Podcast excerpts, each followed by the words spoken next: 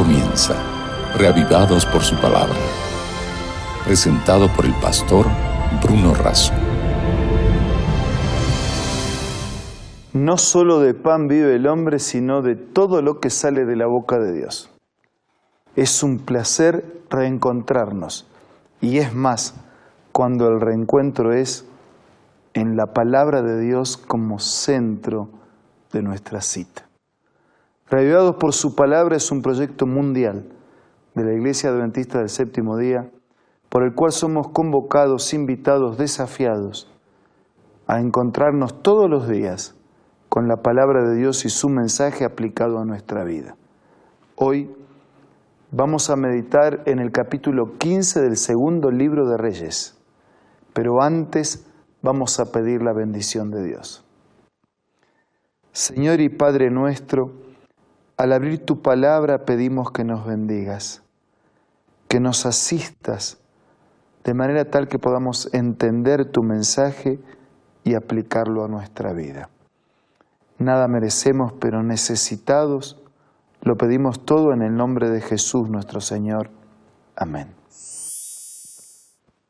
Por favor, si usted tiene Biblia, abra allí, busque Segunda de Reyes, capítulo 15. Hoy nos vamos a concentrar en la reflexión de este capítulo de historia de los reyes. Y si usted no tiene Biblia, pero le gustaría tener, entre en contacto con nosotros. Tenemos amigos que nos ayudan para las personas que quisieran tener un ejemplar de las Sagradas Escrituras.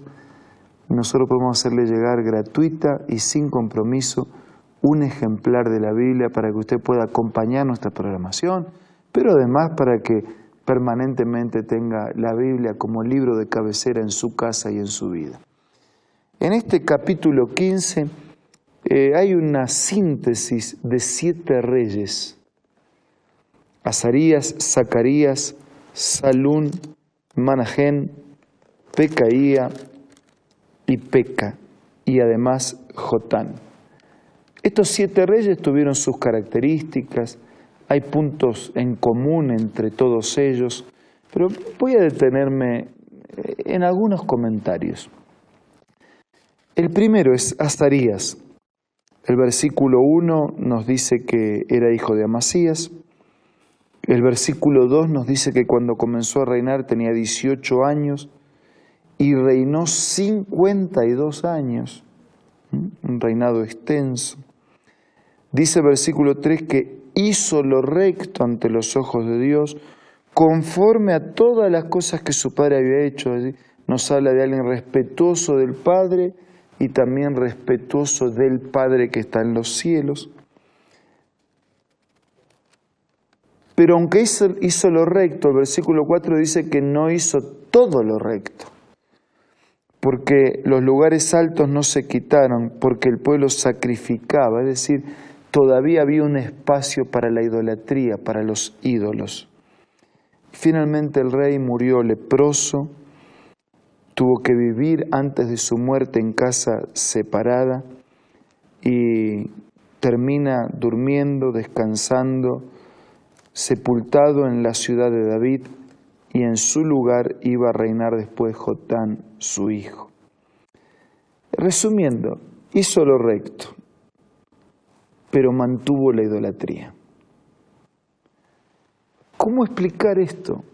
¿Cómo, alguien hace lo recto y al mismo tiempo mantuvo la idolatría?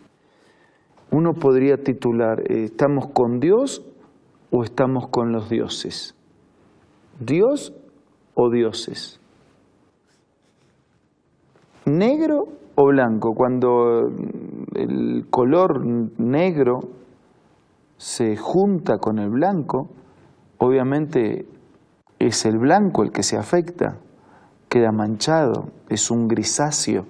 Y por más gris que sea el gris, por más blanco que se parezca, por más claro que sea, va a tener la influencia del negro. Entonces, Dios o dioses, ¿cómo, cómo compatibilizamos en la vida un lugar para Dios y para los dioses? No hay cómo, no es Dios más dioses, es Dios o dioses. es Dios con mayúscula, el único, el verdadero Dios, o son los dioses ídolos que nosotros mismos hemos fabricado. Ese fue el problema de él. En la época de Zacarías dice que reinó seis meses, hizo lo malo ante los ojos de Dios, no se apartó de los pecados de idolatría de Jeroboam.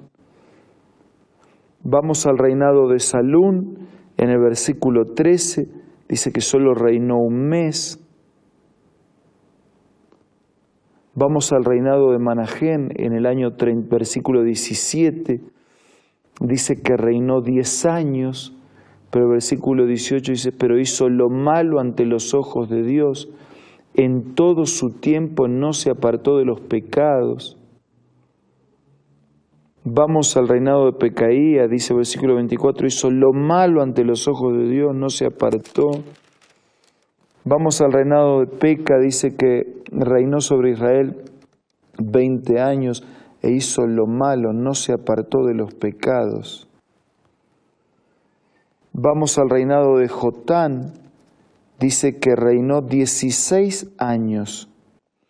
Y el versículo 34 dice, Él hizo lo recto ante los ojos de Dios conforme a todas las cosas que había hecho su padre, aunque también dejó lugar para la idolatría. Capítulo extraño, ¿no? Muchos reyes haciendo lo malo ante los ojos de Dios algunos de ellos haciendo lo recto antes los ojos de Dios, y algunos de los que hicieron lo recto mezclaron rectitud y corrección con la idolatría y la adoración de falsos dioses. Déjenme concentrarme en un par de detalles. Tanto lo malo como lo bueno es ante los ojos de Dios. Porque a veces nosotros parece que hacemos lo bueno ante los ojos de los hombres. Y hay camino que al hombre parece derecho, pero su fin es fin de muerte. Entonces, lo que está bien y lo que está mal, en primera, en última instancia, en definitiva instancia, en absoluta instancia, es delante de Dios. Porque delante de los hombres hay cosas que están mal pero parecen buenas. Hay cosas que son malas, pero como las hacen muchos, se transforman en buenas. Y lo malo, aunque lo haga mucho, es malo. Y lo corrupto, aunque todos sean corruptos, es corrupto. Y lo deshonesto, aunque todos sean deshonestos, es deshonesto. Y lo inmoral, aunque todos sean inmorales, es inmoral. Entonces, es el patrón definitivo, la, línea que marca lo que está correcto, lo que está bien, lo que está mal, lo que es pecado, es Dios, es su palabra. Porque si nos guiamos por el parecer humano, yo pienso una cosa, usted piensa otra, para mí lo que está bien, lo que está mal, para usted está bien, o al revés. Primero entonces, es a los ojos de Dios que tenemos que vivir. Viva y actúe ante los ojos de Dios. José dice, ¿cómo yo voy a hacer este mal y pecar contra Dios? El pecado, antes que con una esposa, antes que con el esposo, antes que con los hijos, antes que con los vecinos, antes que con la sociedad, el pecado en primera instancia es una ruptura de relación con Dios. ¿Cómo yo voy a hacer este mal y pecar contra Dios? Entonces por eso en esta mañana yo quería tomar esta aplicación, ¿no? Es ante, ante los ojos de Dios. Viva correctamente delante de los ojos de Dios. Y entonces eso mismo será correcto delante de los ojos de toda la humanidad. Y la segunda y, final reflexión es que no hay cómo mezclar lo recto con lo incorrecto, ¿no? No hay cómo mezclar lo bueno con lo malo. Dice, hizo lo bueno, pero al mismo tiempo permitió lo malo. Si permitimos lo malo, tarde o temprano terminamos mal logrando lo poco o lo mucho de bueno que hemos hecho. Entonces, pídele a Dios en esta mañana, en el silencio de nuestro programa, elija lo bueno, elija la voluntad de Dios, elija los caminos de Dios elija quedarse con la palabra del Señor. Manténgase siempre de parte de Él. Y lo que haga, hágalo siempre a la vista de Él. Si Dios puede aceptar lo que usted hace, entonces eso será bueno para usted y para todos los que nos rodean. Vamos ahora a usar este momento de silencio en el programa para hablar con Dios. Por favor, presente su petición a Dios en el ruego en este momento.